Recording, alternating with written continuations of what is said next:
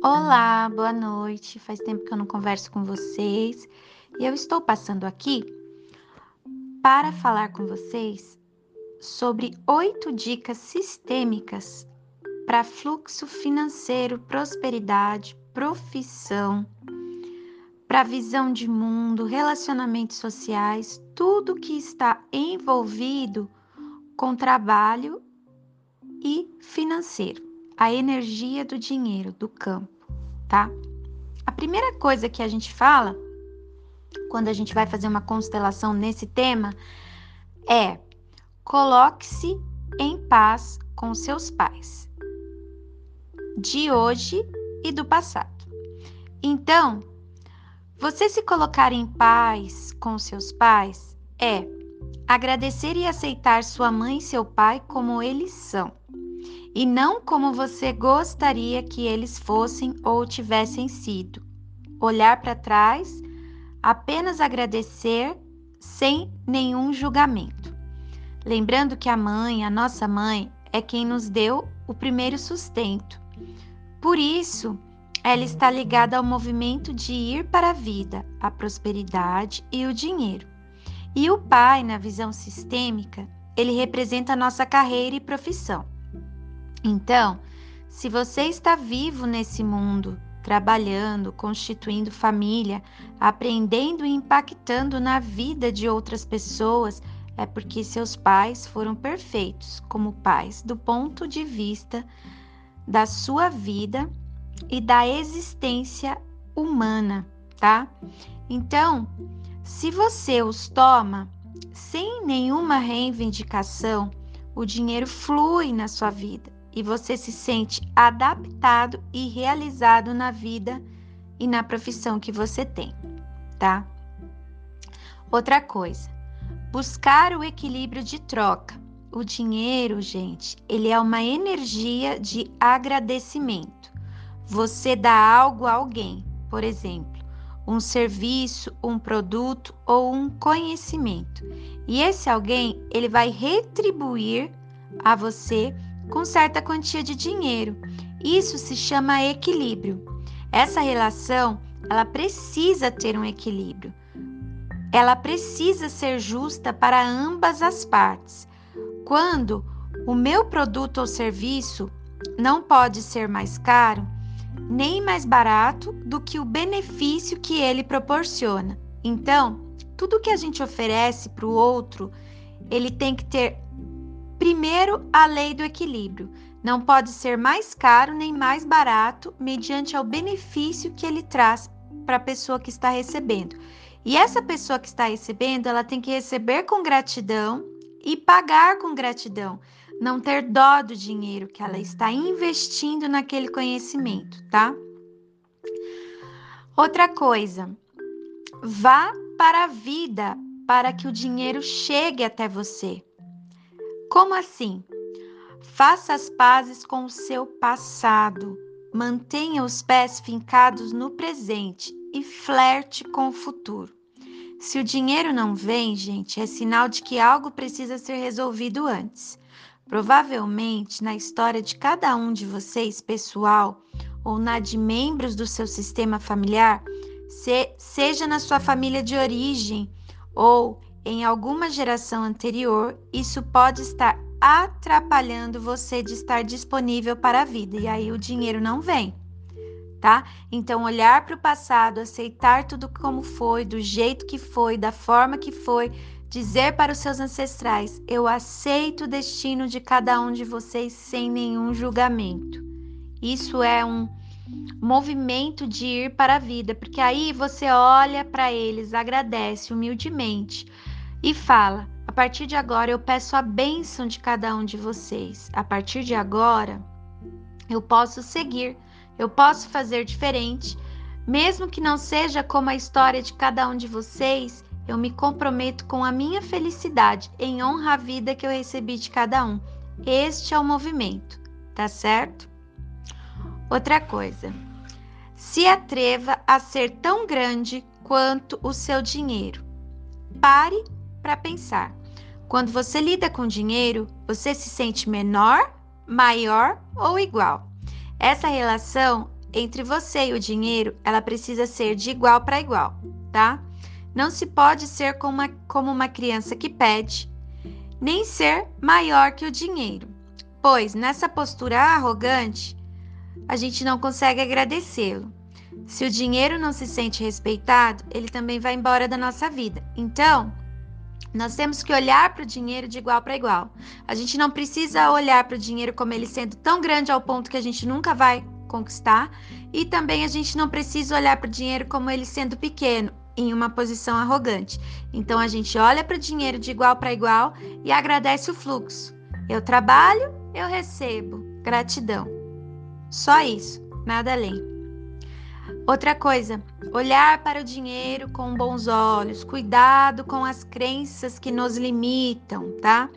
Se a gente não olha para o dinheiro, ou seja, se a gente evita, por exemplo, fazer planilhas de gastos, rendimentos, se a gente não gosta de olhar para o olerite, se a gente não gosta de olhar para um cartão de crédito, se a gente não gosta de, de olhar para quanto dinheiro a gente tem na carteira, nem para extrato bancário, atenção, tá?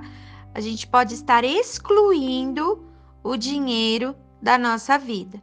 Então, a gente precisa olhar para o dinheiro, para os nossos rendimentos, para as nossas contas com carinho e respeito.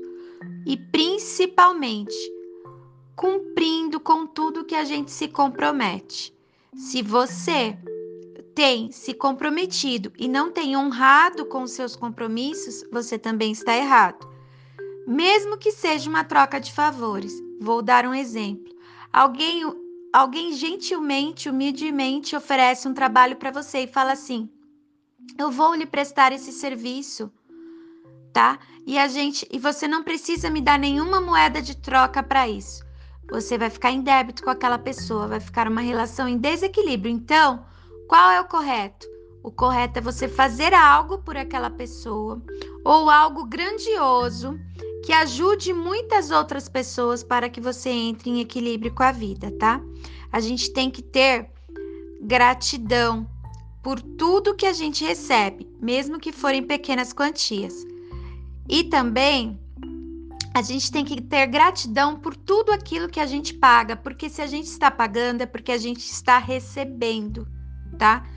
Tudo aquilo que a gente exclui, rejeita ou tem aversão dá o efeito inverso. A gente acumula tensão e começa a dar nós emaranhados. Existem pessoas que começam a se ver emaranhadas num mar de dívidas, porque elas nunca conseguem olhar para o dinheiro da forma correta, tá? Elas têm medo de olhar para o dinheiro. Outra coisa, gente, vamos dar um significado nobre ao nosso trabalho. Por exemplo, você não está vendendo um produto, serviço ou conhecimento. Você está vendendo conforto, praticidade, bem-estar, sucesso, saúde, cura para as pessoas que te procuram, tá? Qualquer empresa bem-sucedida, ela está a serviço da vida dos seres humanos, segundo Bert Hellinger, tá? Criador das constelações. Então, a gente precisa colocar foco no benefício do nosso trabalho. A gente precisa bater no peito e dizer: eu sou melhor naquilo que eu faço. Para que a gente passe credibilidade para as pessoas e até para nós mesmos. A partir do momento que a gente acredita que a gente é muito bom naquilo que a gente faz, a gente realmente se torna muito bom naquilo que a gente faz, tá? A gente precisa entender que a gente vai proporcionar muitas coisas maravilhosas para as pessoas que a gente está atendendo. Então, para isso, a gente precisa colocar foco, tá? Quem somente serve ao dinheiro já perdeu antes de começar. Então, a gente não deve fazer nada pensando apenas no que a gente está lucrando, mas sim pensando no grande, no macro, pensando em quantas pessoas estão se beneficiando com o nosso trabalho. Uma outra dica que eu dou para vocês é: observe que sentimento surge quando você dá ou ganha dinheiro. Você sente pena da pessoa que te dá dinheiro? Você sente desconforto e irritação quando você precisa pagar alguma conta? Tem gente que sente vergonha e culpa quando recebe, ao passo que quando dá ou perde sente alívio. Olha que coisa horrível de se pensar. Isso são crenças sabotadoras que podem estar por trás dessa dinâmica. Como também tem gente que não gosta de pagar. Paga as pessoas com dó. Fala, poxa, mas eu não podia gastar aquele dinheiro e agora eu tô pagando. Isso também é uma forma de não honrar o trabalho do outro. E quando você não honra o trabalho do outro, você também não vai para frente, tá? Isso é uma dinâmica, tá? De vida. E por último, gente, a última dica que eu dou para vocês é exatamente sobre isso, sobre as crenças sabotadoras. Vamos verificar juntos o que ao longo da vida de cada um se ouviu como verdade, se tomou para si como verdade em relação ao dinheiro e ao financeiro. Por exemplo, os ricos são gananciosos, desonestos, exploradores. É mais fácil um camelo passar pelo buraco da agulha que um rico entrar no reino dos céus. Sabe, coisas assim, coisas antigas, crenças antigas, que acabam detonando com a nossa forma de pensar. Isso vai entrando em nosso inconsciente e a gente vai acreditando que isso é real, sabe? Você tem que prestar atenção nas coisas que, que te chamam a atenção. Por exemplo, você tem medo de seguir um caminho diferente da sua família se ela não teve prosperidade? Você sente vergonha de prosperar se, por exemplo, seus pais não foram prósperos? Você sente vergonha quando você troca de carro, quando você recebe um aumento? Você tem dificuldade de dizer isso para as pessoas? Por exemplo, você está fazendo uma viagem, você tem dificuldade de contar? Você sempre está inventando uma desculpa para justificar uma viagem, um carro, uma roupa nova, legal? Tudo isso, gente, é crença, tá? É crença. Vocês acreditam, por exemplo, que o, o dinheiro corrompe? Que o dinheiro tira a paz interior? que o dinheiro atrai inveja, falsos amigos, assalto, sequestro, que torna as pessoas arrogantes. Cuidado, gente, cuidado. A nossa mente inconsciente, ela, ela pode estar nos sabotando secretamente, sabotando a nossa prosperidade, tá?